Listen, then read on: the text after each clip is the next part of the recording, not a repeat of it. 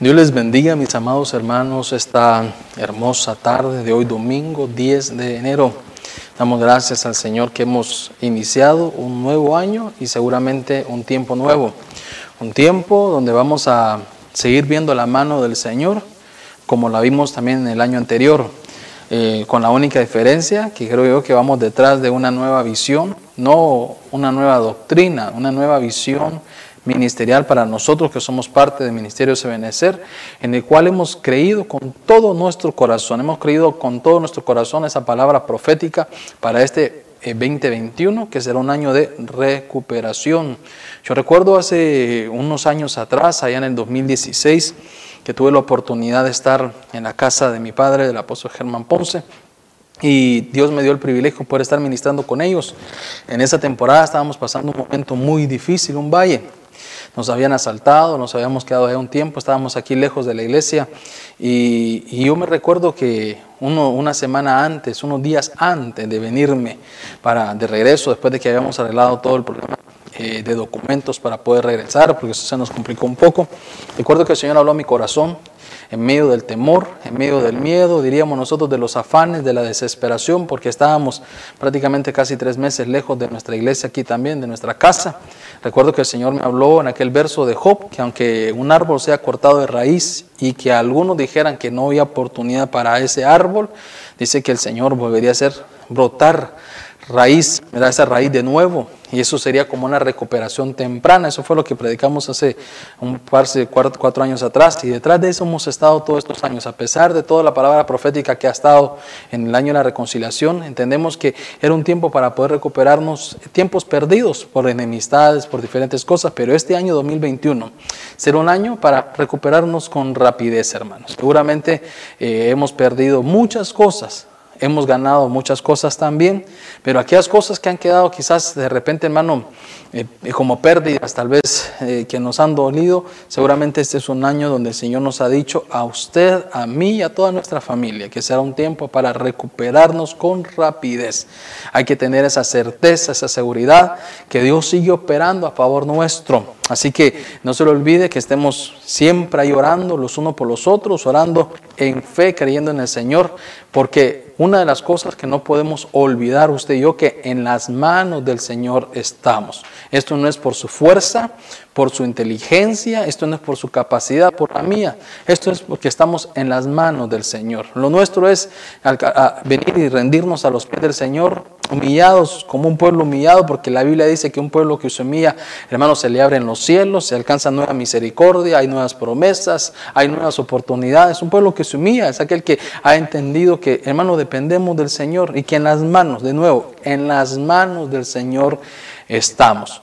Yo quiero que usted le diga a sus hijos que está ahí, a su esposo, dígale, usted sabe qué, dígale, sí, ¿verdad que sabes qué vieja, sabes qué viejo? Estamos en las manos del Señor, en las manos del Señor estamos seguros, Él nos protege, nos cuida y lo dejamos todas las cosas en sus manos y Él se encargará de seguir bendiciéndonos. Así que, hermano, eh, quiero aprovechar una vez más para darle la bienvenida. No se le olvide de compartir nuestra transmisión de hoy domingo. No se le olvide que estamos aquí los días miércoles y días viernes en nuestro discipulado general miércoles nuestro discipulado familiar eh, el, día, el día jueves, eh, perdón, el día viernes a las 7.30 de la noche, siempre virtual.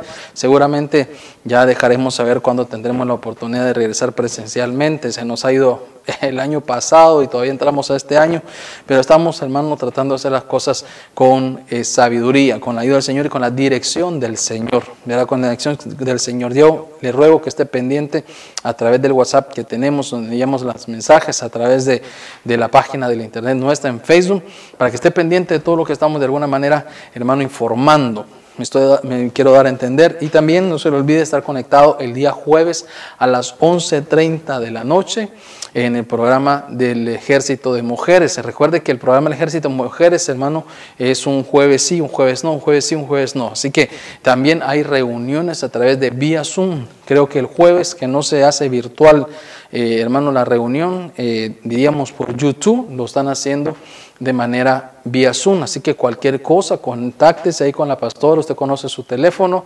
y puede ser informado cómo estamos manejando nuestras reuniones por ahora. También en lo que va a ser las reuniones de, de Corderitos. Estamos en ese nuevo comienzo, así que rogamos que esté al pendiente de todas nuestras informaciones que estaremos dando, hermano, a través de, de nuestros mensajes privados como iglesia local. De nuevo, si usted nos contacta por primera vez, bienvenido, amado hermano. Para nosotros es un placer que usted esté conectado con nosotros en este nuevo año. Estamos para servirle. Si hay, hermano, peticiones de oración, tenemos algunas acá, pero si usted tiene alguna petición de oración, no se le olvide que nos puede enviar sus peticiones a través de Facebook. Me puede escribir en mi correo electrónico como pastor arroba New York .org. Ahí estaremos, hermano, leyendo sus mensajes. Si hay, eh, eh, desea comunicarse con nosotros, no nos olvide nuestro número de teléfono 347-223-5374. Queremos estar, hermano, con todo este año no nos vamos a detener, seguiremos trabajando con toda la fuerza en el Señor, viendo su mano y las cosas que Dios tiene preparadas para nosotros este año. Fuerte abrazo, le amamos en el Señor, sabe que le extrañamos, pero que pronto nos vamos a ver. Sé que hay algunas reuniones programadas con algunos hermanos que pues nos estaremos reuniendo para vernos en los próximos días, semanas, así que ahí estaremos hermanos con usted, con su familia, de alguna manera poderlo atender. Siempre hemos tenido la comunicación con usted, pero en este año tendremos algunas reuniones mientras se llega a los cultos presenciales. Ahí estaremos compartiendo con su familia también para entrar a una administración más personal. Cualquier cosa, ya sabe que estamos en comunicación. De nuevo, eh, ¿qué le puedo decir, hermano? Seamos felices en el Señor y Dios tiene cosas grandes y grandiosas para nosotros. Quiero que abra su Biblia en el libro de Hechos, capítulo 27, verso 20. Mientras usted se busca su yo pongo mi De esa manera, tiempo así bien medidito con la ayuda del Señor. Libro de Hechos, capítulo 27, verso 20. Quiero platicarle de un tema que yo le he puesto, recuperando la esperanza. Es una de las cosas que no podemos perder en este año, a pesar de lo que nos ha vivido, que hemos estado un año en el callejón de las trompadas, pero no podemos perder la esperanza. Este año es un año que vamos a recuperar toda esperanza, porque la promesa del Señor es verdadera. Libro de Hechos, capítulo 27, verso 20. Leemos la palabra del Señor en nombre del Padre, del Hijo y del Espíritu Santo. Y dice así, como ni el sol ni las estrellas aparecieron por muchos días, y una tempestad, dice, pequeña se abatía sobre nosotros.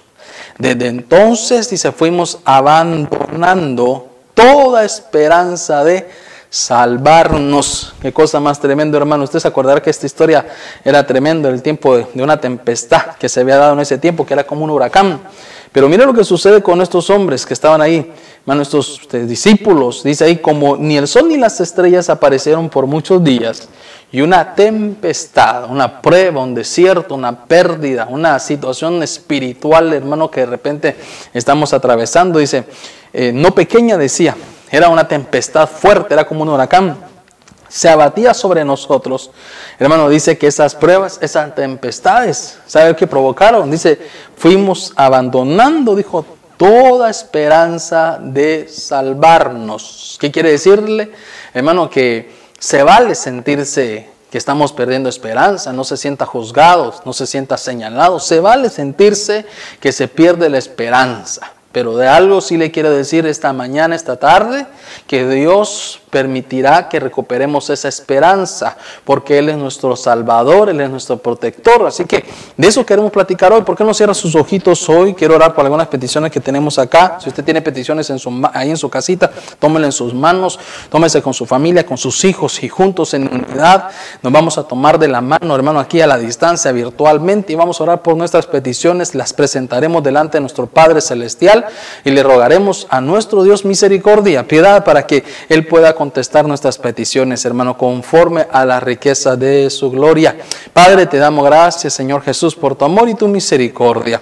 Gracias, Señor Jesús, porque estamos esta tarde reunidos aquí virtualmente con tu pueblo, Señor, para poder, mi Dios amado, recibir tu palabra. Te hemos cantado, te hemos adorado, hemos escuchado, Señor, tu palabra profética, donde nos has dicho, Señor, que tú permitirás que sea un tiempo de recuperación para nosotros, que de repente, Señor, se ha perdido la esperanza, que de repente se han perdido, Señor, las fuerzas que de repente se ha perdido la visión, los sueños, Señor, pero que este año vamos a recuperar, Señor, cada propósito que tú nos has permitido, Señor, tener en nuestra vida. No estamos solos, entendemos que tú estás con nosotros, que tú nos has protegido, que tú nos has guardado, Señor, en cualquier tempestad, Señor, en cualquier circunstancia, de cierto que hemos vivido, tú has estado ahí con nosotros. Por eso nos acercamos hoy, Señor, con todo nuestro corazón, confiado en el trono de tu misericordia, que tú contestarás cada una de nuestras peticiones, Señor, trabajos sean, son necesarios, Señor, provee en el nombre de Jesús, que esa puerta que tu pueblo toque se abren,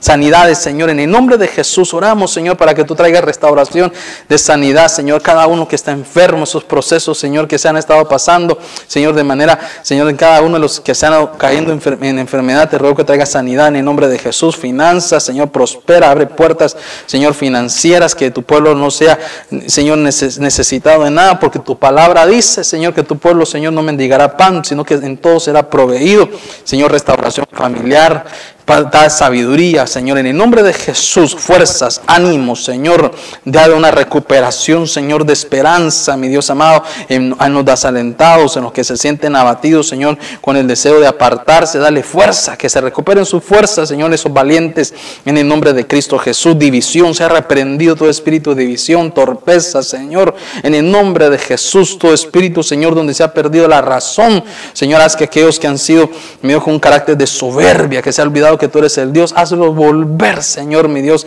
al, camino, a la senda antigua, Dios, en el nombre de Cristo Jesús. Gracias, papito lindo, gracias, Señor. Amén y amén. Fuerte abrazo, darle una ofrenda de palmas al Señor ahí en su casita, hermano. Y para mí, una vez más, su privilegio está con ustedes aquí virtualmente.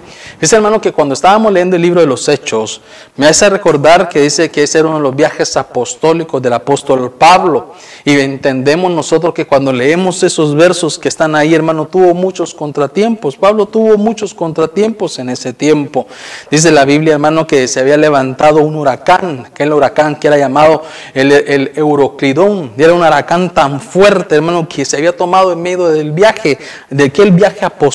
Dice que aquella barca donde iba el apóstol Pablo y muchas almas eran como discípulos, hermano, que de repente estaban ahí, algunos sí, otros no, pero que de alguna manera estaban en de aquel problema que se habían metido, aquel problema, que aquella tempestad tan difícil. Dice que de pronto no sale, ya no salía el sol, hermano, ya no salían las estrellas. Para mí, cuando yo digo que no salía el sol, era como que ya no salía el sol de justicia, como que ya no había ese, ese Señor que los protegía, como que no habían estrellas, como que ya no habían ángeles, hermano, ministraciones angelicales. Dice la Biblia que los equipajes se tuvieron que tirar, hermano, al alta, al alta mar. Dice que para poder sacar de la manera que aligeraran la carga, tuvieron que quitar, hermano, las cargas que traían. ¿Saben dónde lo quiero llevar yo? Es que yo logro ver ahí que ya no había sol. Es que estamos diciendo, el sol de justicia ya no salía. No habían estrellas.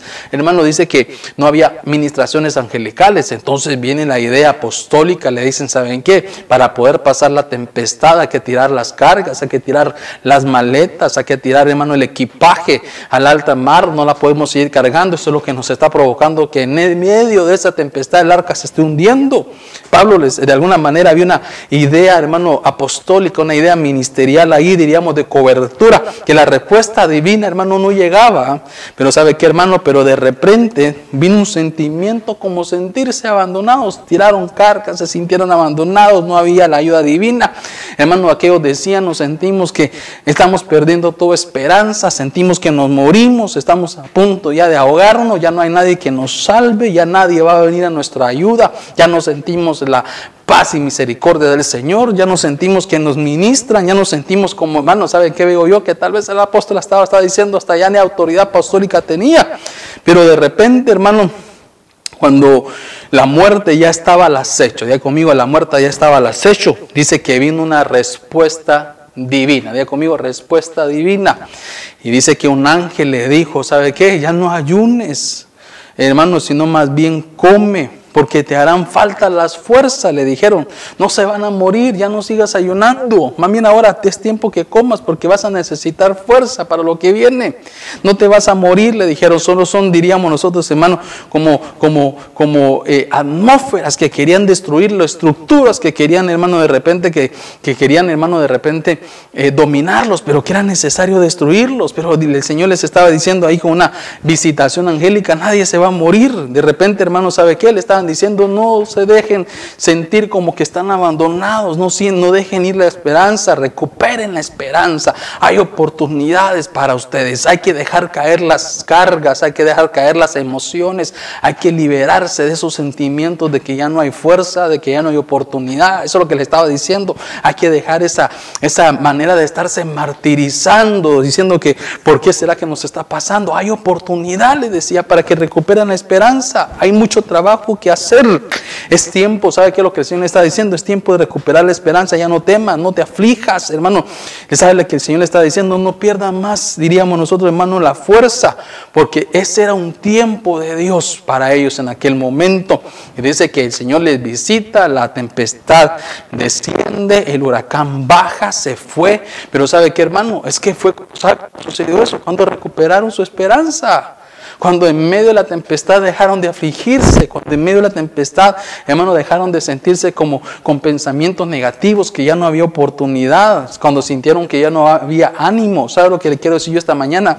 Es que una de las cosas que tenemos que entender nosotros en este año 2021, hermano, que nos va a ayudar a nosotros en el proceso de recuperación, es que usted tenga la seguridad que a pesar que el camino está siendo pedragoso, a pesar que la tempestad siendo difícil, que estemos en medio de un valle de sombra de muerte, que aunque estemos en un tiempo difícil y creamos que no es posible, usted y yo tenemos que creer, hermano, que Dios es nuestro sol de justicia, que hermano Dios va a enviar una palabra específica a su tiempo y que tenemos que recuperar nuestro ánimo, nuestra fuerza. No podemos dejarlo caer, no podemos sentirnos como que ya no hay oportunidad en Dios.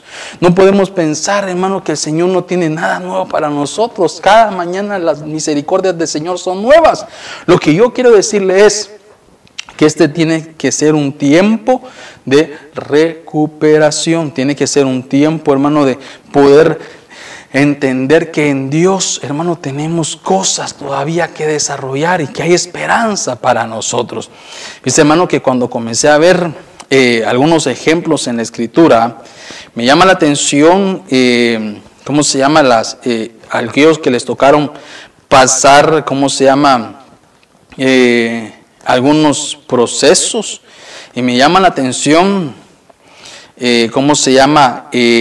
los que les tocó vivir algunos. Y para eso yo quiero comenzar hablando, hermano, de un ejemplo de, de David. Y quiero que usted vea conmigo el libro de los Sal de Primera de Samuel, capítulo 30, verso 18. Primera de Samuel, capítulo 30, verso 18 y verso 19. Recuerde que esta tarde quiero hablarle, hermano, es que no perdamos nuestras esperanzas. Hay todavía oportunidad en Dios.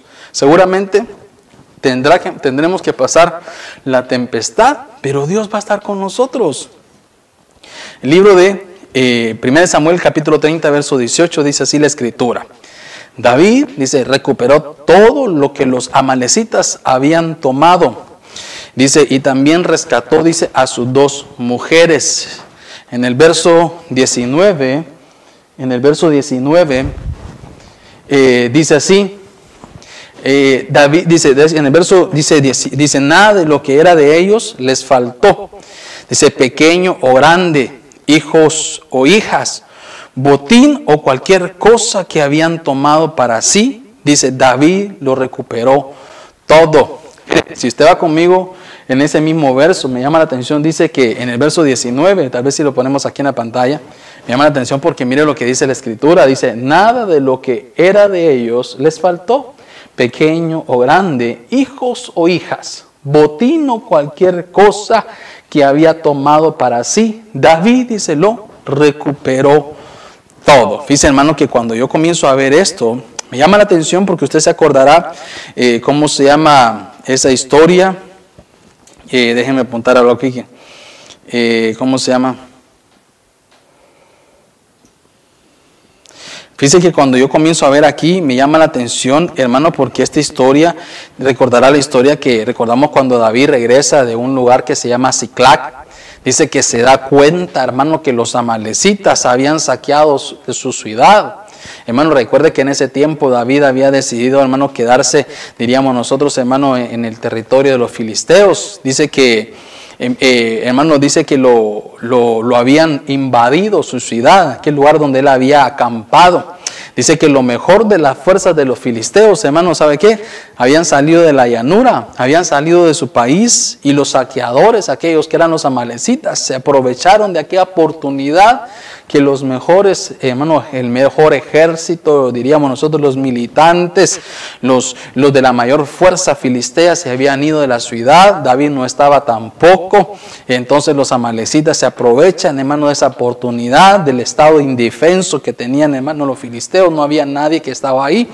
Eh, recuerde que en ese territorio David se había acampado juntamente con sus, con sus mujeres, pero de repente algo sucede, algo sucede Hermano, que cuando estos se dan cuenta de lo que estaba sucediendo, recordamos nosotros entonces que los amalecitas se aprovechan, hermano, llegan aquel lugar y dice la Biblia, hermano, que eh, desalojan, se llevan las esposas de los, del ejército de David, su familia, sus hijos, entre todo eso se llevan también la familia de David, hermano, se lo llevan secuestrados, no había ningún guerrero en Ciclac que los pudiera defender, todos estaban fuera, las familias estaban indefensas, estaban desprotegidas, hermano, pero ¿sabe qué, hermano? Se habían descuidado, se habían, dice que se confiaron en sus propias fuerzas se fueron y dijeron, bueno, aquí nadie nos va a tocar, decía David.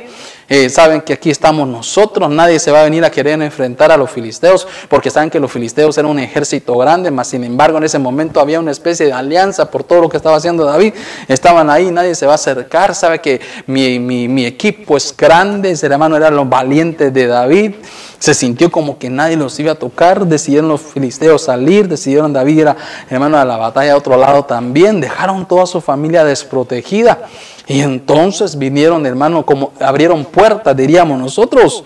Entonces nos damos cuenta, hermano, que llegan y les secuestran su familia, le llevaron sus posesiones, dejaron la ciudad quemada, la destruyeron, se llevaron lo mejor, entre todo lo mejor que se llevaron, hermano, se llevaron también la familia, de, ya le contaba, ¿no? Del ejército, la de David, su familia. Y cuando David regresa, Mira, hermano, su campamento, aquel donde estaba su ciudad y la ciudad donde estaban los filisteos, hermano, que estaba en ruina, estaba quemada, estaba, diríamos nosotros, hermano, perdido todo y no estaba su familia. Y sabe lo que me llama la atención, hermano, es que David, cuando mira esa situación, cualquiera en medio de su desesperación, cualquiera al ver que le han llevado secuestrada a su familia, que le han destruido su ciudad, cualquiera que ha visto que su ejército de repente le dijeran, David, nos han llevado lo nuestro, ¿qué vas a hacer por nosotros? Tal vez bajo la presión de su propio equipo, hermano, de liderazgo, diríamos nosotros, estaban como desesperados. Pero sabe que, hermano, David no se dejó impulsar, diríamos nosotros, por lo que estaban haciendo. Sí se dio un error, sí se cometió una falta, se confiaron en sus propias fuerzas, hermano, dejaron desprotegida la ciudad. Y la Biblia dice, hermano, que tenemos que poner cercos, no podemos abrir puertas, porque las puertas pueden destruir nuestra casa. Cualquier puerta que abramos puede traer contaminación a nuestra familia, puede traer un secuestro espiritual, hermano, donde se llevan lo, lo más valioso de lo, de lo espiritual en nuestra casa. Pero donde yo lo quiero llevar es que, hermano, perdió su familia. Pero ¿sabe qué? Una de las cosas que David había entendido en todo el proceso de su vida, después de las pérdidas que había tenido, después de las situaciones que estaba teniendo, que había pasado en su vida pasada, en, en, su entrenamiento, hermano, de, su, de, de sus batallas, que ninguna batalla se gana si no se consulta al Señor primero. Recordemos nosotros así rápidamente una historia de Josué que dice, hermano, que perdió la batalla frente a los, los ¿cómo se llaman? Los gabanitas, porque dice que no consultó al Señor. Vemos nosotros, hermano, aquella batalla cuando Gedeón va a pelear, le dijo al Señor, ¿sabe qué? ¿Cómo tienes que hacer? Consulta al Señor y el Señor le entrega la victoria. Recordemos nosotros que Moisés decía, ¿sabes qué, Señor? No iré a ningún lado si tú no vas conmigo. Y el Señor le dijo, yo estaré contigo. ¿Cómo lo voy a hacer? Mi paz estará contigo. Cuando sienta paz para hacer algo, es que yo estoy contigo contigo. Entonces, habían entendido estos hombres, hermano, que consultarle al Señor era la señal para ganar toda batalla. Por eso que David, cuando mira que su familia se la llevan, dice que consulta al Señor. No salió, hermano, corriendo a la loquera, diríamos nosotros. No salió corriendo desesperado, locura, locuramente, hermano, sino que se detuvo a pensar y dijo: Si Jehová no va conmigo, pues a nada voy. Si voy a pelear y no le consulta al Señor, sin respaldo del Señor, solo a quedar esclavo voy. Y David sabía que en aquel tiempo, hermano, cuando llegaban a un territorio enemigo y perdían las batallas, ¿sabe qué? Los soldados, el, ejército militar, hermano, los torturaban y los mataban. No había piedad para ellos, había piedad tal vez para su familia, porque los dejaban esclavos, pero aquellos los torturaban y los mataban. Entonces David sabía que si se iban sin consultarle al Señor y perdían batalla, hermano, solo a la tortura iban. Por eso es que dice la Biblia que entonces viene, hermano, el Señor, eh, David le dice al Señor, ¿sabes qué, Señor? Si tú me dices que voy detrás de ellos, sé que solo a traerlos voy. Pero si tú me dices que no vaya, solo que a quedar a morir voy, a solo que me torturen voy.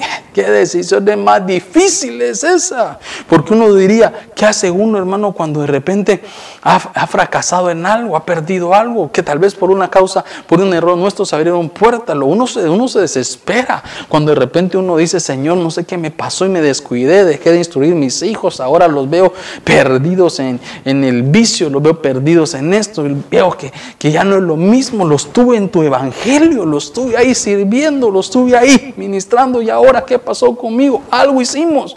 Pero note algo, cuando nos presentamos delante del Señor, hermano, y le consultamos al Señor, ¿sabe qué? La respuesta de Dios es, ve, recupera tu familia, nada está perdido.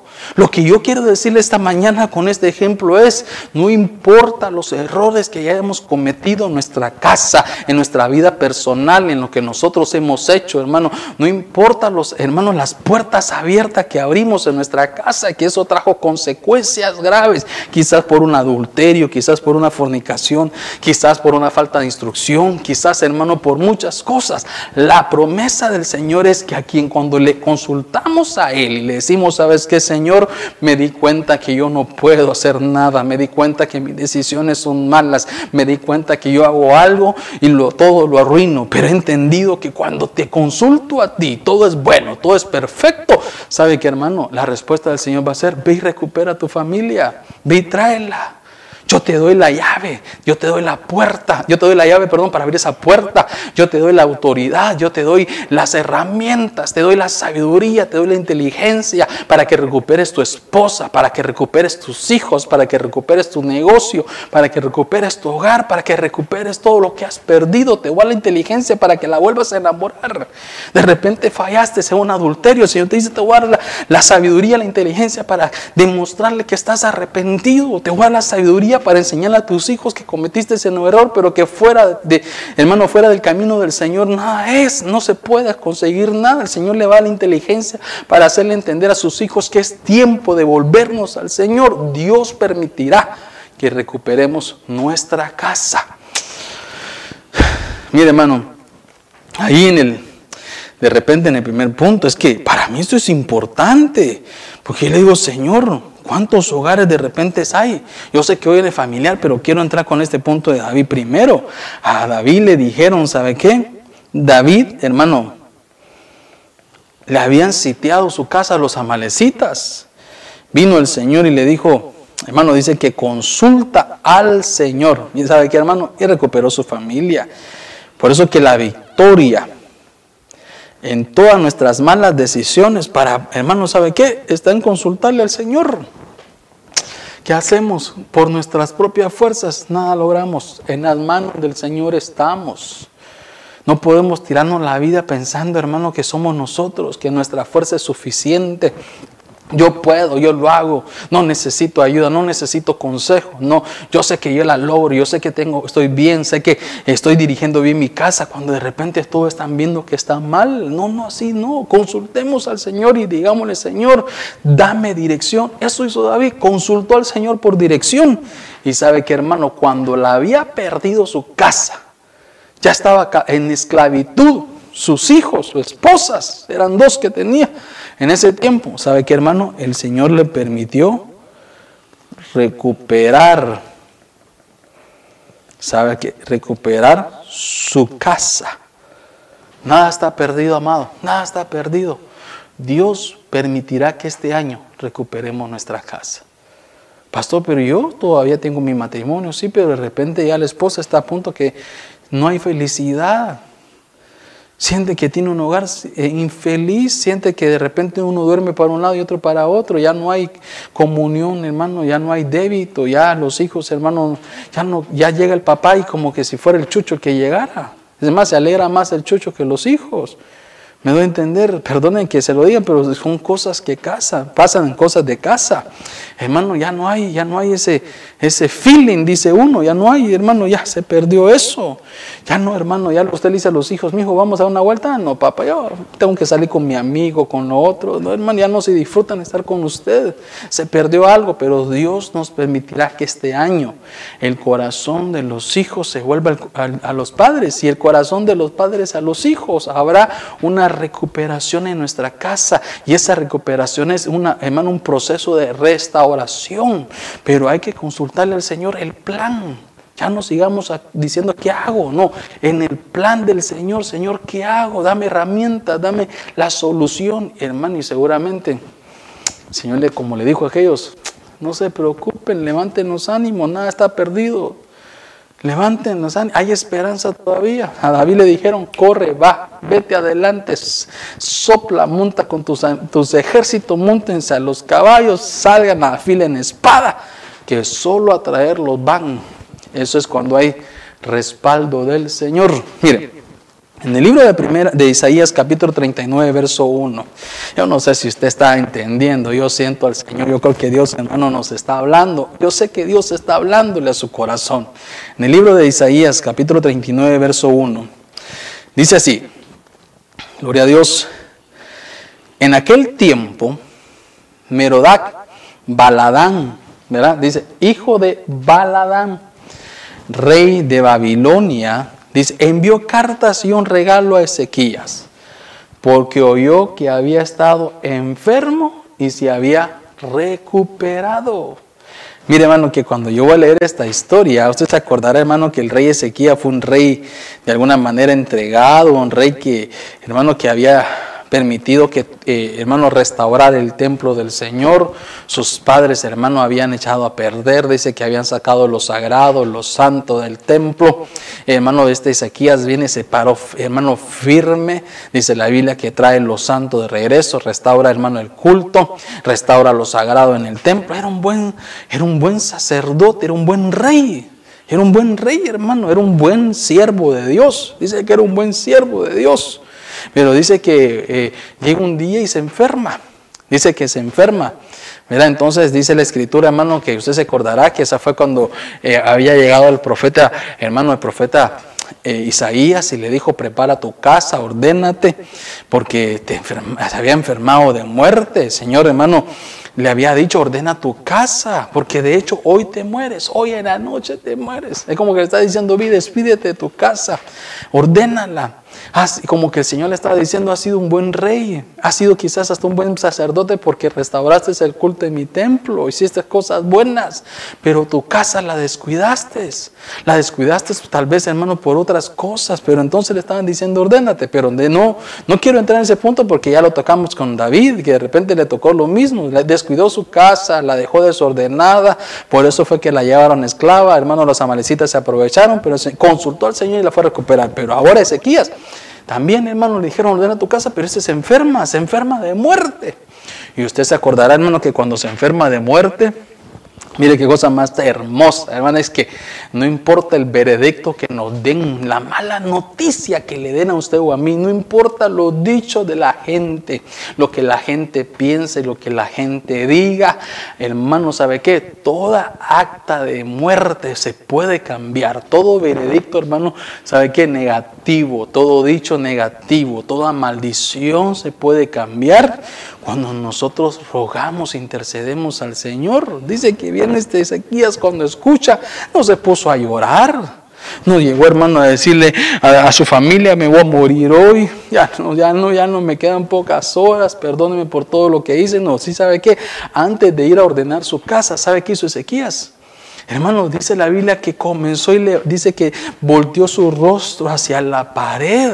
Y eso me hace recordar que por algo, una razón es que hoy los judíos tienen esa costumbre de tener, hermano, el muro de los lamentos, donde ponen sus peticiones ahí, hermano, la meten ahí llorando porque saben que hay una, hay una arma de bendición, un arma de perdón, una arma de oportunidad. Entonces dice que se vuelve a la pared, le clama al Señor, le ruega al Señor, le implora, dicen otras versiones, al Señor le suplica al Señor, le dice, ¿sabes qué, Señor? He sido bueno, te he servido, ordené tu casa. De repente hasta le dijo, mis ofrendas he dado siempre, mis diezmos he dado siempre, te he sido fiel en todo.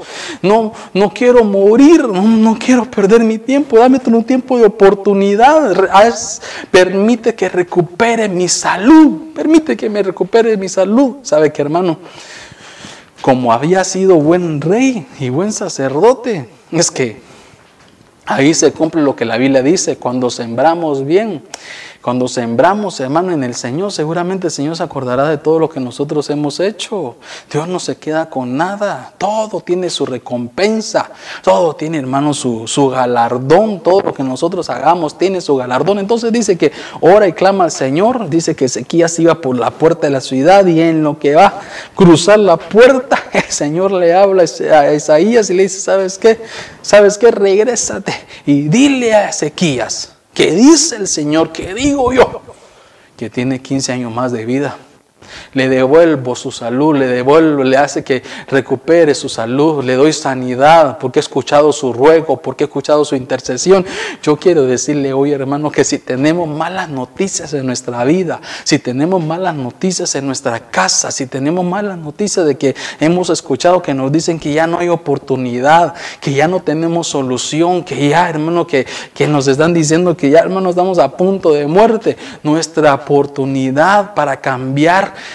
Hermanos, los diagnósticos, ¿sabe dónde está? En levantar nuestra voz rogándole al Padre, diciéndole al Señor que somos sus hijos, diciéndole al Padre que por algo envió, hermano, a su Hijo a la cruz a morir por nosotros. Por hermano, dice que sufrió látigos 39 con la oportunidad para darnos, hermano, a nosotros la solución de sanidad y de salud. Murió en la cruz para salvarnos, para perdonarnos, para sanarnos, para darnos la oportunidad de vida.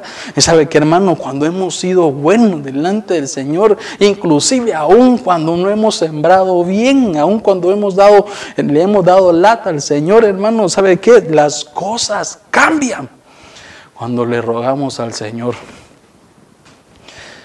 Ezequías le rogó a Dios como nunca y recuperó su salud, hermano. Lo sanaron. Inmediatamente corrió, ¿sabe a dónde corrió Ezequías? A apelar a la corte celestial. Él sabía que esos diagnósticos en el único lugar donde se pueden cambiar es en la corte celestial. El hombre no las puede cambiar. Podrá ir usted al pastor, que soy yo. Podrá ir usted a mi padre, a mi apóstol, que es el apóstol, hermano. Podrá ir donde usted quiera ir. Pero el único que tiene la autoridad de cambiar un diagnóstico no soy yo, es nuestro buen Dios, hermano, que pagó el precio en la cruz. Por eso Ezequiel no le dijo a Isaías, por favor, decirle a tu Dios que me perdone, o decirle a nuestro Dios que me perdone. No le dijo eso a Isaías, lo dejó ir, porque él entendía que ese solo era un mensajero más, él entendía que ese solo era un siervo más, él entendía que solo era, hermano, ¿sabe qué? Un, un mesero más un mesero espiritual más enviado por Dios. Él sabía que a quien tenía que rogarle era al Señor, apelar a la corte celestial. Lo escuchó el Señor y recuperó su salud, hermano. ¿Sabe qué? Si usted está en ese, en ese lugar, y, eh, no, no, no busque a nadie más. Ya no vaya a llorarle a los doctores, ya no vaya a llorarle, hermano, a su pastor. Sí, bueno que le pida oración. Yo no estoy diciendo que no me pida oración. Yo sí quiero orar por usted para que usted recupere su salud financiera, su salud física, su salud en su casa, su salud espiritual. desánimo o esa amargura o esa tristeza o ese, perdón, de ese desaliento. Yo sí quiero que usted recupere su sanidad interior de esa herida por una traición, de esa herida por un abuso, de esa herida, hermano, por un maltrato. Yo sí quiero que usted recupere esa sanidad y yo voy a orar por usted. Pero al primero que usted tiene que ir a pelar esa corte para que le sanen sus heridas y le devuelvan la salud es a Cristo Jesús, quien pagó el precio por usted y por mí. ¿Sabe qué hago yo cuando usted pide oración? Yo, hermano, al Señor también. De nuevo, yo sí me uno a usted orar. Pero antes de venir a mí, vaya al Señor primero. Vaya al Señor primero, apele a la corte de lo que le digan, que ya todo está perdido, que ya no hay oportunidad, que solo la muerte le espera a su negocio, a su familia, a su vida, a su vida espiritual, a su ministerio, a, a ese don. ¿Sabe qué? Lo que diga la gente no importa hay que apelar a la corte celestial y seguramente ahí el Señor dirá, sí, que lo sanen. Corre, Isaías, corre, Isaías, y dile que sano es. Corre y dile que yo le doy un tiempo más. Corre y dile que recupera la salud, porque me rogó y me convenció. Qué lindo es eso, hermano. Tenemos acá entonces aquí a Ezequiel, ¿verdad?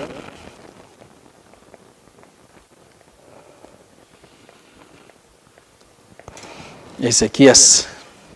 Entonces vemos nosotros ahora que, hermano, fue como un ruego al, al, cielo, un ruego a la corte celestial, rogó a la corte celestial y sabe que, hermano, recuperó su salud, recuperó su salud, lo sanaron, lo sanaron.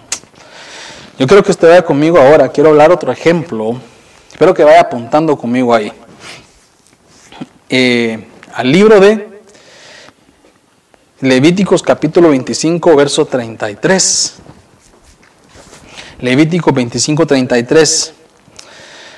Dice así. Levíticos capítulo 25, verso 33. Así que dice, lo que le pertenece a los levitas se puede redimir. Y una casa de su propiedad vendida Dice, en la ciudad es recuperada en el jubileo, porque las casas de las ciudades de los levitas son propiedad suya entre los hijos de Israel.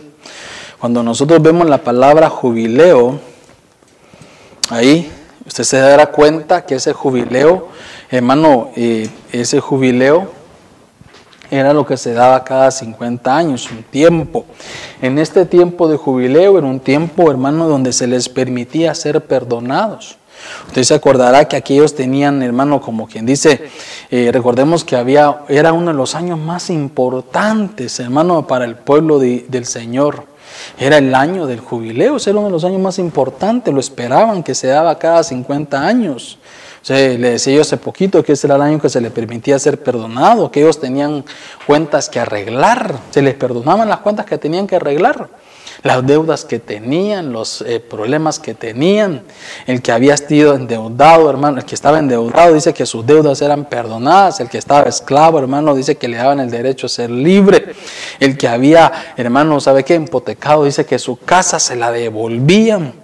Dice que era un año como un año sabático, un año de reposo. Nadie se preocupaba por lo que había pasado porque era ley de parte del Señor que cuando el jubileo se daba, hermano, tenía que haber perdón, tenía que haber perdón. Era una promesa de parte de Dios y las promesas de parte de Dios el pueblo la respetaba, era como un decreto de promesa.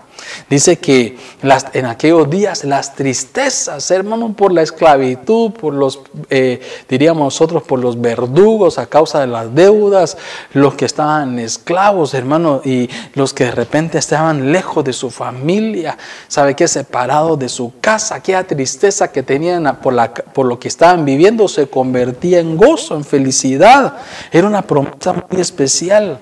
Y la Biblia dice que había una promesa tan especial entre todos que a los levitas, usted se acordará que ellos no tenían derecho a nada, lo único que ellos podían tener era su casa. Ellos no podían tener riquezas, hermano, pero tenían, diríamos como quien dice, riquezas del pueblo, sino que Dios se encargaba de darle su casa, los prosperaban. Dice hermano que había una prosperidad de parte de Dios, era su posición, Dios les permitía ser prósperos en su casa, pero no prósperos afuera. O sea, como quien dice, no negocios afuera, sino que lo que eran que tenían eran prosperidad en su propia casa, su propiedad. Y dice que si de repente habían vendido su, su, propiedad por cualquier cosa que se había dado, dice que cuando llegaran a la ciudad, dice que la recuperaban. Por eso se conocía como una ciudad de recuperación, así se le conocía aquel lugar. Esos eran todos los años de jubileo que sucedía. Entonces ya que veo yo, hermano, que eso es como quien dice aquello cuando el Señor le dijo, cuando con aquel libro de los Salmos, dice que cuando haga volver el Señor de la cautividad. Dice que seremos de nuevo como los que sueñan. Volveremos nuevamente, hermano, a esos días de prosperidad. Esa palabra es como Shebu, que quiere decir que aquellos que, hermano, que habían estado esclavos, volverían de nuevo a su tiempo de prosperidad. Volverían, hermano, a recibir ese tiempo de libertad, de prosperidad. Era un decreto, era un derecho, hermano. Y ese mismo decreto y ese mismo derecho es para nosotros en nuestros tiempos. Recordemos, hermano, un pródigo que tuvo herencia, tuvo riqueza ¿Sabe qué, hermano? Su desobediencia hizo que se apartara, se contaminó, se alejó de la casa de su padre, le visitó la miseria, le visitó la pobreza, lo perdió todo. Terminó, hermano, ¿sabe qué? En el acto de los cerdos, comiendo, hermano, desde la riqueza a la pobreza, de la riqueza a la miseria, hermano, de la casa, ¿sabe qué, hermano? A vivir en, en las calles de la de tener autoridad, ser mandado, de estar hermano, ¿sabe qué? Junto con su familia en el abandono, lo perdió todo, pero ¿sabe qué? Dice que estando allá en aquel lugar delante de los cerdos se acordó de su, de su proceso de prosperidad anterior, de su, de su cautividad. Era como cuando el pueblo estaba allá, hermano, cautivo en Babilonia, se acordaba, hermano, que allá en Sion tenían las arpas guindadas y cómo celebraban al Señor, cómo le cantaban al Señor y decían, volveremos allá y volveremos a soñar, volveremos a cantar volveremos a recuperar lo nuestro. Lo mismo le pasó al pródigo, lo mismo le pasó a los levitas, que habían de repente por alguna causa, una mala decisión vendido su casa. El Señor le dijo, será un año de recuperación, un año de reposo. Entonces, ¿dónde lo quiero llevar yo, hermano? Que este año será un año de recuperar nuestra prosperidad. No solamente económica, sino espiritual también que si el 2020 nos visitó con tristeza y desánimo, y usted antes del 2020 era aquel siervo que contento llegaba a la iglesia sirviéndole, pero algo sucedió, de repente hermano, un proceso tal vez de una pérdida, algo le quitó el gozo, lo hizo perder, se desanimó, hermano, se alejó, hoy está cosa que sin ganas de al Señor, ¿sabe qué? Volverá a recibir su prosperidad ricos en dones, ricos en visión, ricos en sueños, prosperidad en el Señor, volverá a su heredad, porque usted es hijo. De repente, hermano, de nuevo, hermano, cualquier cosa, Dios nos permitirá prosperar en todo. Diga conmigo, seré próspero en todo, en lo espiritual y en lo financiero. Eso es lo que Dios quiere, que somos prosperados por esa palabra, no por lo no hermano por lo que nosotros hacemos, por su palabra.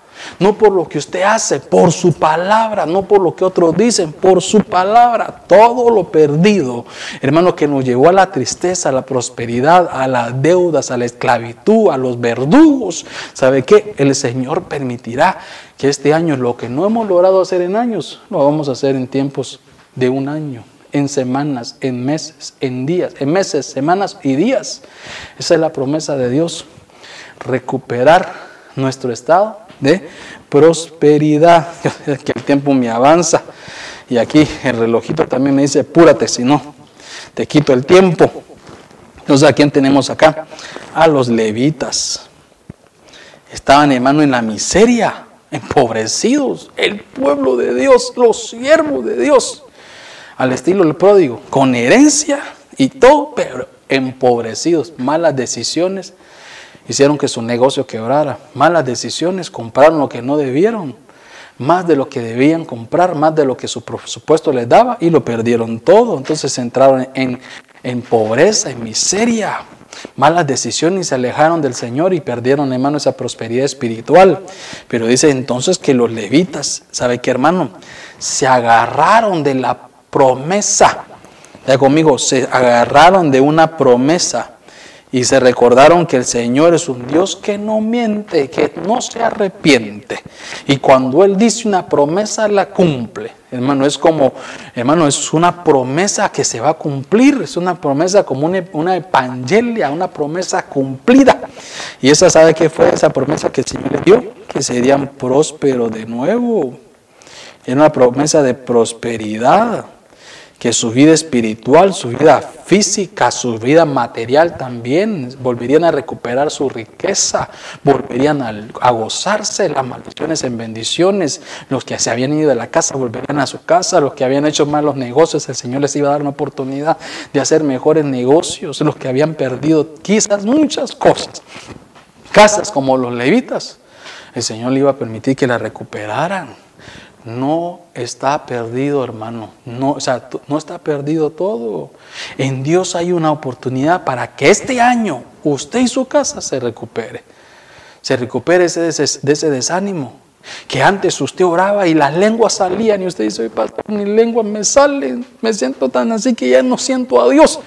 Volverá a tener esa prosperidad que levantará sus manos y sentirá al Padre Volverá a orar al Señor y volverá, hermano, a profetizar, volverá a hablar lenguas, le abrirá su palabra y volverán a venir, hermano, esos ojos espirituales que ve por debajo de la letra.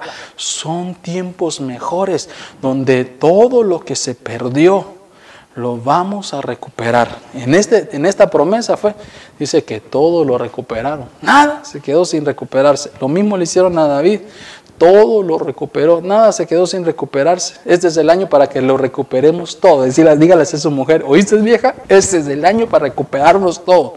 ¿Oíste mi hijo? Este es el año para recuperarlo todo. Todo lo vamos a recuperar porque es promesa de parte del Señor. Yo quiero que vayamos ahora al libro de Job. Ah, este me gusta, hermano. Capítulo 22, verso 21.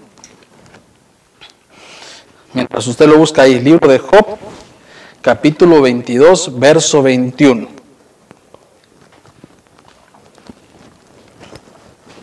Qué tiempo más difícil que le tocó vivir a este hombre.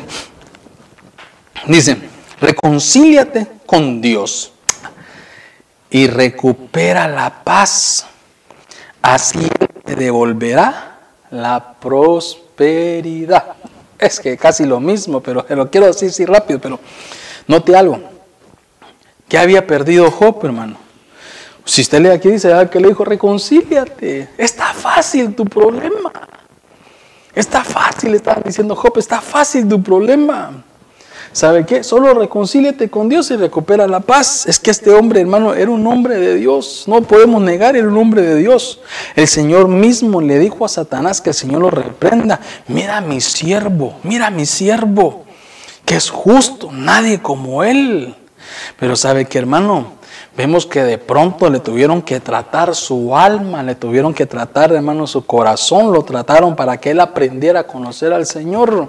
Por eso que la Biblia dice que al final de sus días dice, de oídas te había oído, mas ahora mis ojos te ven. ¿Sabe qué? Le trataron su alma. Dios cuando tiene propósitos con nosotros nos va a tratar. Cuando Dios comienza la obra en nosotros la termina, pero muchas veces, hermano, la va a terminar tratándonos. Nos mete procesos difíciles, nos mete procesos, hermano. Quizás un 2020 fue por un, proceso para que algunos entendieran que estaban alejados del Señor y era necesario volver. Quizás el 2020 fue un proceso para algunos que pensaron que estaban en Dios, pero estaban alejados. Pensaban que conocían al Señor, pero solo, solo hermano de oída lo oían. Solo lo que la gente comentaba, acostumbrados. Más que una relación en Dios, tenían un, simplemente, hermano, una, una, diríamos nosotros, un conformismo, una, eh, eh, una eh, estar ahí simplemente acostumbrados nada más, pero no había relación, no había relación con Dios, acostumbrados más que una relación. Hermanos, seguidores del pastor, pero no seguidores de Cristo. Pero esta 2020 les enseñó que era necesario seguir a Cristo, que era necesario ser seguidores del Señor y no del ministerio, seguidores del Señor y no del pastor, seguidores del Señor, hermano, y no de una costumbre. Entonces, dice la Biblia que le meten su proceso. Usted se acordará, hermano, que fue tan difícil, hermano, porque Job vivía como en un círculo vicioso. Hacía altares para los hijos, se levantaba las mañanas, hermano, de repente oraba porque es costumbre. Ya no hay poder en la oración, solamente son palabras repetidas. Hermano, de repente levantaba sus manos a adorar al Señor haciendo altares. Solo era, hermano, pura costumbre, ya no era algo, ya no era algo espontáneo del Espíritu, ya no era algo que salía por la fuerza del Espíritu, era simplemente un círculo vicioso. Qué horrible ha de ser llegar a la iglesia porque es costumbre poner una alarma, es hora de irnos al culto, hay culto virtual, me voy a conectar, prenderlo ahí y solo hacer como quien dice que conecté y me fui, o de repente llegar a la iglesia y decir, hola hermano, cantar, hermano, ya ni las lágrimas salen, y algunas lágrimas salen simplemente porque hasta se recuerdan de la tristeza que tienen, ya ni porque sienten a Dios, voy a llorar solo para que el pastor mire que lloro, voy a llorar solo para que el anciano mire que estoy llorando, pero no es algo que sale de adentro. Predica porque pues ni modo, tengo que predicar ya, ni qué, qué voy a hacer, ya el pastor me puso una y de otra. Hermano, ¿sabe, ¿sabe qué? Como que se había salido de las, barros, de las manos del alfarero. Entonces el alfarero dijo, no, te tengo que formar, te tengo que dar la formación que yo quiero. Lo metieron en ese proceso de donde pierde su, su, posición, donde pierde su familia, sus hijos, le tocan la salud. Hermano, ya nadie lo respetaba, perdió la fama, perdió el respeto. ¿Sabe qué? Y todo eso que él le agradaba tanto, le quitó la paz. Hermano, si había ido el Dios shalom de su vida, el Dios de paz. Le quitó la paz, se llenó de amargura. Comenzó, hermano, a decir que era mejor un abortivo más que él. Ya, hermano, comenzó a decir, ¿por qué no me abortaron? ¿Por qué no me morí? Señor, ¿por qué no me llevas? Ya no aguanto este proceso. Lo que yo sufro es difícil y no se da cuenta que tal vez usted tiene un proceso duro, pero hay otros viviendo un proceso más duro que usted y a usted le han dado oportunidad. Hermano, pero así estaba Job, ya no, ya no quiere, ya está amargado. Como Noemí cuando regresó allá de Moab, ya ni me llame Noemí, llámeme Mara, amargada estoy del, del trato del Señor. Y no entendía que los tratos del Señor no es para amargarnos, es para formarnos. Los procesos, las tempestades, no es para que usted se amargue, no es para que le atribuyamos de propósitos al Señor, es porque Dios nos está formando. Dios quiere hacer algo con nosotros. El Señor nos quiere dar la forma que Él quiere que tengamos. Y eso muchas veces no lo entendemos, no lo entendía que ese trato era para enseñarle a él, hermano, fuerza, que ese trato era para enseñarle, ¿sabe qué, hermano? Que Dios estaba con él. Entonces le dijo, le dijo a aquel hermano Elifaz, le dijo, la solución está fácil, se acercó y lo exhorta, le dijo Elifaz a él, ¿sabes qué? Tu solución está fácil, deja de amargarte, deja de renegar, deja de decir que no, ¿por qué a mí? ¿Por qué yo? ¿Por qué mejor, por mejor no me muero? Deja de renegar, deja esa amargura, deja de destilar amargura de tus labios, le dijo Elifaz. La solución solución es fácil. Vuélvete al Señor, reconcíliate con el Señor, pídele perdón al Señor, pídele perdón al Señor y vas a recuperar tu paz, le dijo. ¿Sabe por qué va a recuperar su paz? Porque si estamos bien con Dios, ay hermano, todo proceso es fácil. Por eso que la gente no puede entender que tal vez usted le está pasando el tren por encima, hermano y se le para y se queda ahí sin moverse, a dejarlo bien aplastado, como dice mi padre, el Niágara, pasando el Niágara en bicicleta con llantas punchadas y en traje de baño, ¿verdad? Y con el, con el, clima, hermano, a, menos 30, hermano, tipo hipotermia, hermano, está pasando un proceso difícil y usted va en la bicicleta feliz, ¿verdad? Diciendo, viviré, feliz soy, aleluya, gloria a Dios, como aquel hombre, hermano, que había perdido todo. Su esposa se le había, venía a contarle que su hijo se había muerto y en lo que venía en el camino se le muere el otro hijo. Hermano, un proceso difícil de aquel misionero. Y dice que cuando se encuentre le cuenta lo que está pasando. ¿Sabe qué dijo? Estoy bien, tengo paz, gloria a Dios. ¿Sabe cómo salen esas palabras de nosotros? cuando estamos bien con el Señor, nada nos quita la paz. Job lo había perdido. Y Elifaz le dijo, fácil está tu problema para solucionarlo. Reconcíliate con el Señor y vas a recuperar la paz. Hermano amado, iglesia de Cristo, hijo amado, pueblo de Dios, siervo del Señor, si las pruebas le han quitado la paz, Dios quiere que usted la recupere este año. ¿Cómo? Ordénese con el Señor. A Job le dijeron, tu solución está fácil, tan fácil que está en tus labios, tan fácil que la única palabra es decir, perdóname Señor, por ser soberbio. Perdóname por creer que me las puedo todas. Perdóname, Señor, por creer que no hay nadie mejor que yo. Perdóname, Señor, por creer que las cosas se mueven porque soy guapo, de usted, ¿verdad? O porque las cosas me van bien, o porque yo soy el mejor, o porque soy bueno. Si hay gente que piensa que porque es buena persona le va a ir bien y se olvidan, hermano, que las cosas no son así para que nos vaya bien es que estar en orden con el Señor, estar bien con Dios, y hermano, que le pidamos perdón. Y el perdón significa que vivamos haciendo lo que le agrada al Señor, no lo que nos agrada a nosotros. Entonces el Señor le dijo a Elifaz, ¿sabes qué? Pídele perdón por hacer altares sin sentirlo. Pídele perdón por orar, simplemente por compromiso, porque solo pedirle perdón que solo lo busca cuando lo necesitas. Pídele perdón que solo cuando tienes problemas vas a donde Él pídele perdón, reconcíliate con el Señor, pídele perdón. Y el Señor hará, le dijo así, ¿verdad? Pídele perdón y el Señor hará que recuperes, le dijo, ¿sabe qué hermano? La paz. Volverá el Dios Shalom, le dijo, a tu vida. Lindo, lindo es esto, hermano. Yo sé que el tiempo me avanza. Tengo cuánto? diez minutitos y y vamos cerrando, pero en esos 10 minutitos le tengo que tirar otros, otros así que me gustaron. Libro de Lucas capítulo 4 verso 18. Lucas 4 18. Mientras usted lo encuentra, yo tomo un poquito de agua, dice por acá. Lucas 4 18. Dice así, el Espíritu del Señor está sobre mí porque me ha ungido para anunciar el Evangelio a los pobres, me ha enviado para proclamar libertad a los cautivos y la recuperación, digo mío, recuperación de la vista a los ciegos, para promover, dice, para poner, perdón, en libertad a los oprimidos. Fíjese que aquí está hablando que el Señor Jesús estaba diciendo, yo se lo prediqué el día de la vigilia, el 31, cuando hablamos, cuando hicimos la proclama del año de la recuperación, le decía yo a usted, Jesús está confirmando lo profetizado por Isaías. Y el Señor le dijo, están ciegos, tuvieron la ley cerca de ustedes, tuvieron la ley, tuvieron a los profetas, tuvieron los jueces, tuvieron los profetas que les enseñaron y cayeron cautivos en una, en una cautividad religiosa. Porque quisieron. Yo hoy vengo a darles libertad a ustedes ciegos. Porque ciegos no pueden guiar a otros ciegos. ¿Sabe qué, hermano? Es que lo que el Señor estaba haciendo era quitándole la ceguera a aquellos religiosos que creen, hermano, que el Evangelio se maneja a su manera.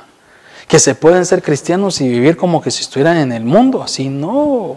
No, yo amo al Señor y quieren seguir escuchando la música del mundo. No, yo amo al Señor y quieren seguir en adulterio.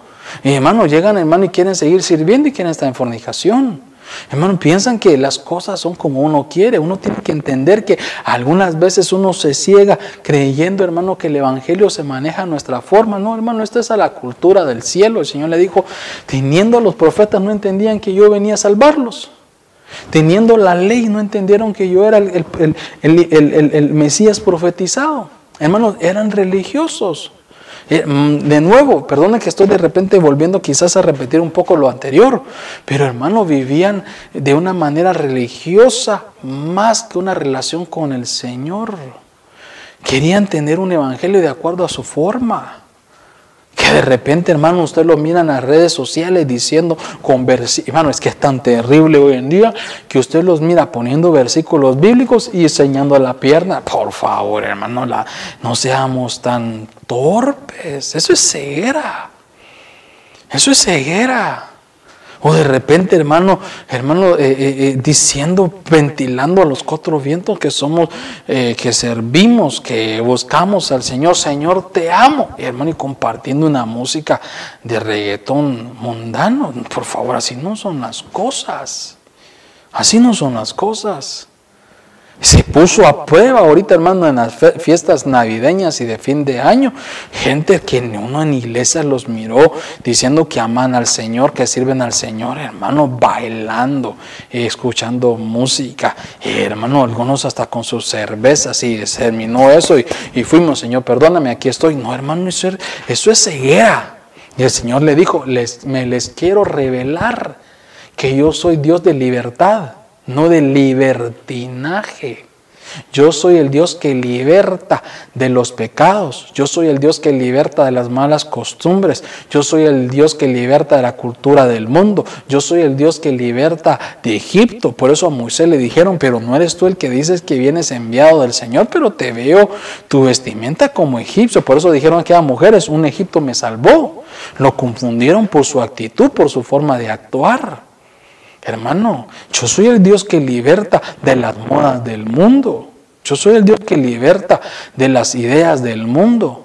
Eso es lo que el Señor está diciendo. Yo soy el libertador, pero tiene que haber un cambio de libertad un cambio en libertad para, hermano, porque este año de la recuperación tiene que ser un año de libertad, pero ¿sabe qué? Una libertad de la libertad religiosa, de la libertad de la confusión religiosa y volvernos, hermano, al camino del Señor para no vivir en libertinaje, sino una libertad en Dios, de acuerdo a la cultura del cielo.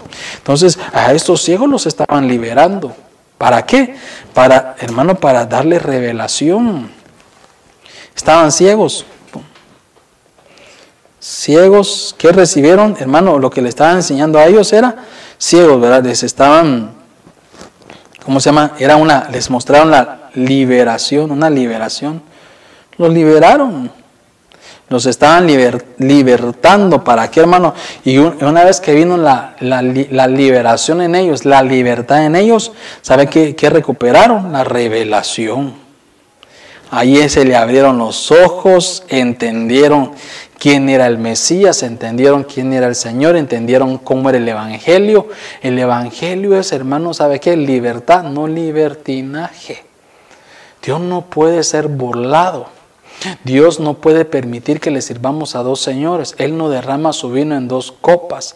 Dios no derrama su vino en odres viejos, sino en odres nuevos.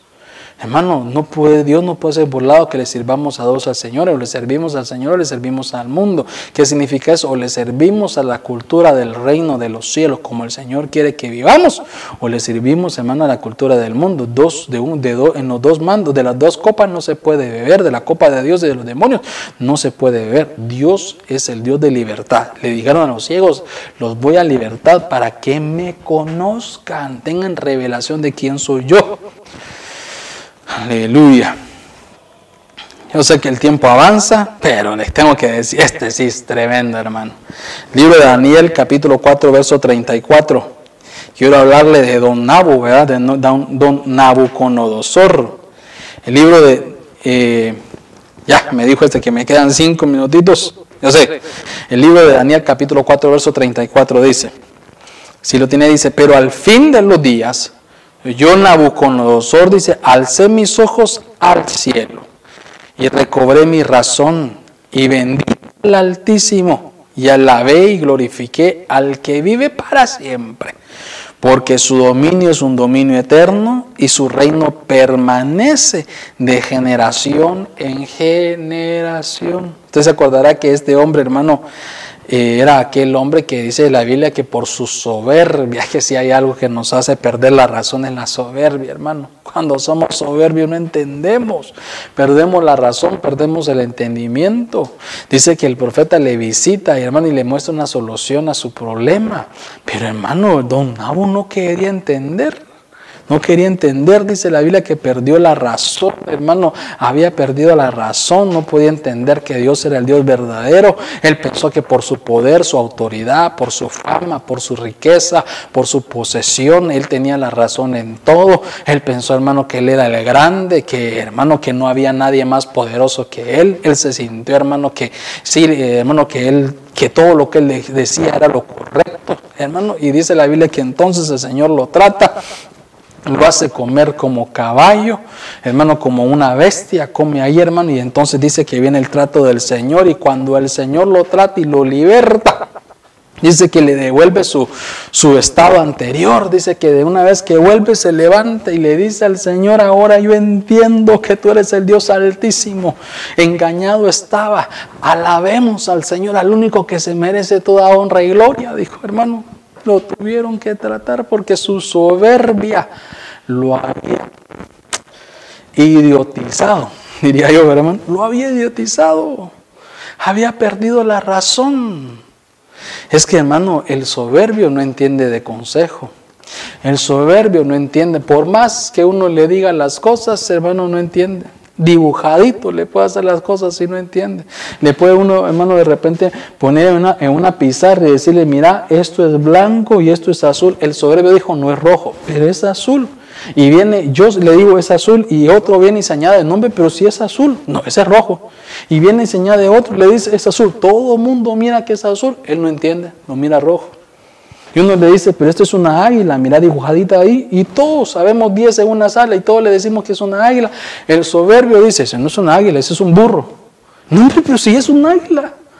No es un burro. Hasta un niño de 5 años le puede decir, no, pero si es un águila. No, él es un dice que es un burro. Así es el soberbio. No entiende de consejo, no entiende, hermano, de, de, de opiniones. A don Nabu, conodosor. ¿Sabe qué, hermano? Nabucodonosor lo tuvieron que tratar, lo humillaron, porque si una de las cosas que hace Dios con el soberbio es mirarlo de lejos.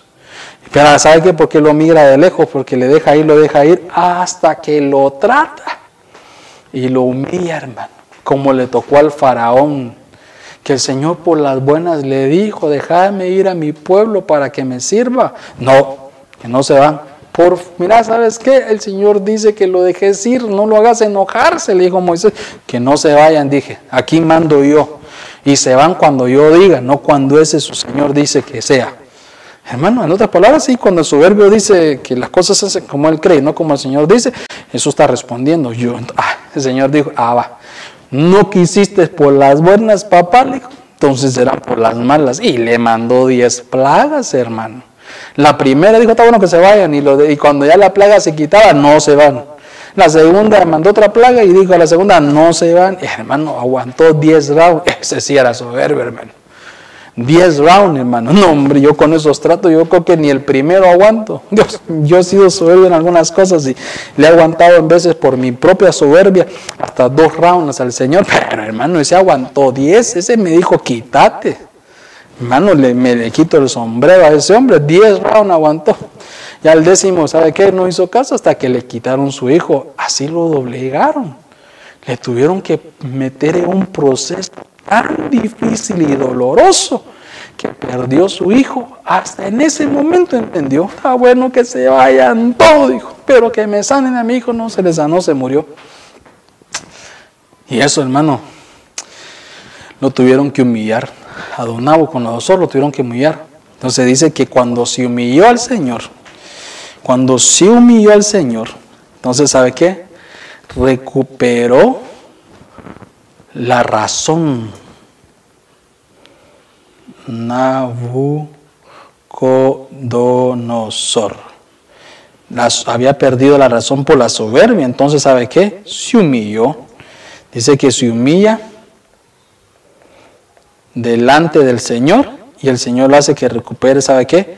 La razón es que a lo humilde Dios lo mira de cerca, hermano. A lo humilde Dios lo mira de cerca. Y termino, tal vez ponemos el último verso. Aquí mi mi reina, mi princesa. Eh, tenemos acá la iglesia de Pérgamo, ¿verdad? Esa fue la iglesia de Pérgamo, que hermanos se habían dejado que entraran las doctrinas de demonios. ¿Qué pasó ahora? Despedida. You fire. Todo está bien, dice. Aleluya. Apocalipsis 2.16.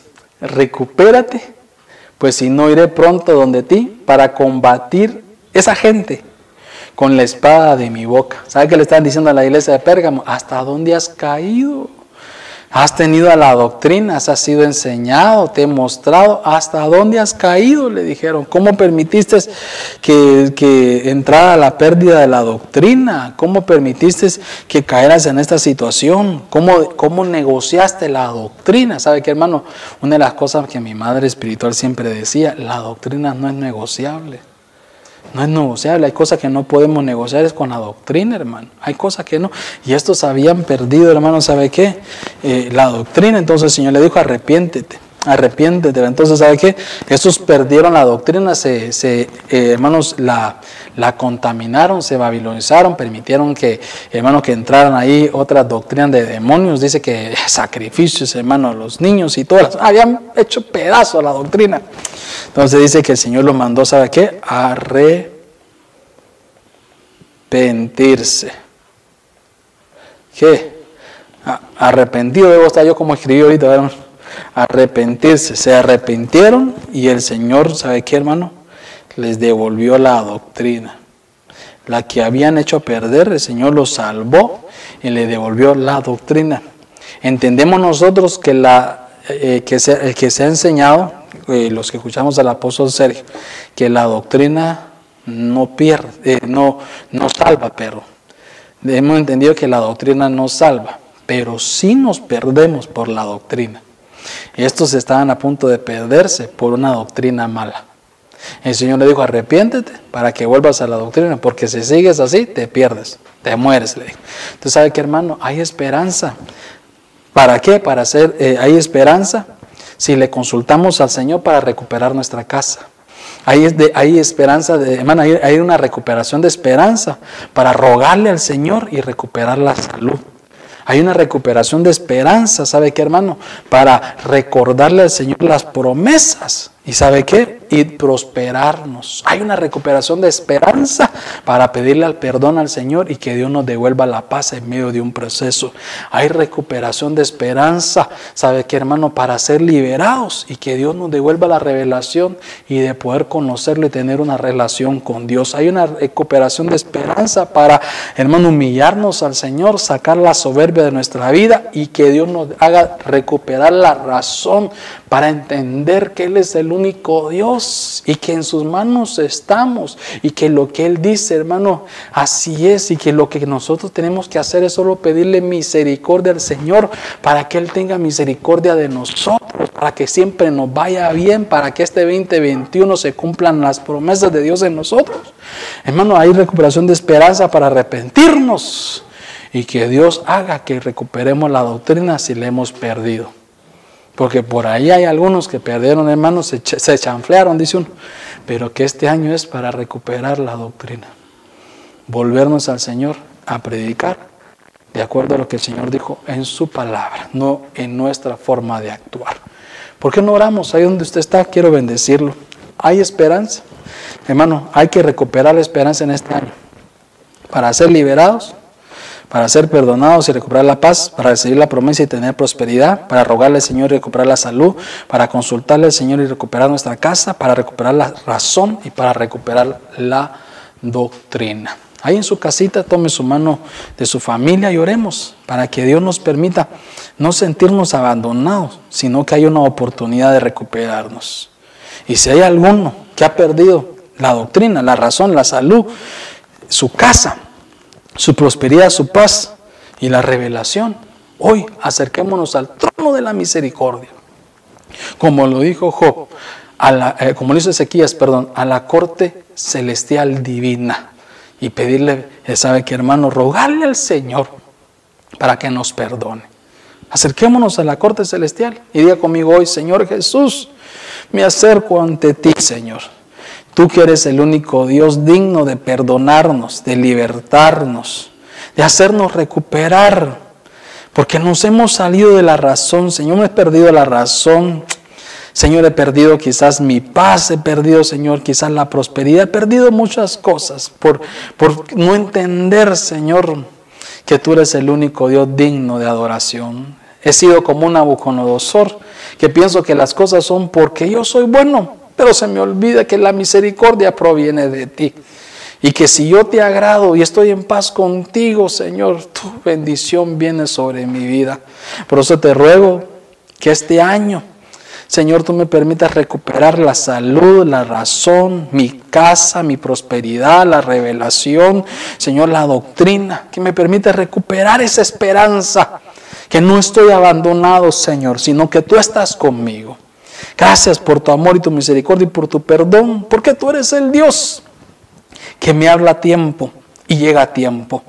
Gracias Señor por tu misericordia, que este año todo lo perdido sea recuperado. Todo, que no se quede nada sin ser recuperado, sino que todo lo recuperemos por tu amor y por tu misericordia, Señor.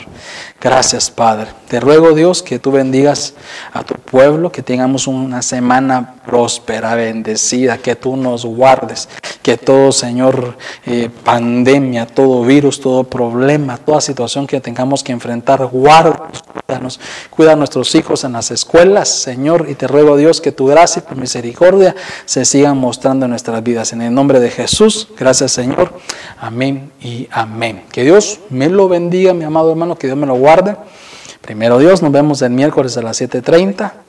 El jueves creo que si hay eh, eh, eh, ejército de mujeres 11.30 y viernes 7.30 y domingos de nuevo a las 11 de la mañana. Un fuerte abrazo. Le amo en el Señor. No se le olvide escribirnos para que estemos en contacto y orar por nosotros, así como usted, como nosotros oramos por usted. Que Dios lo bendiga. Un fuerte abrazo. Le amo en el Señor.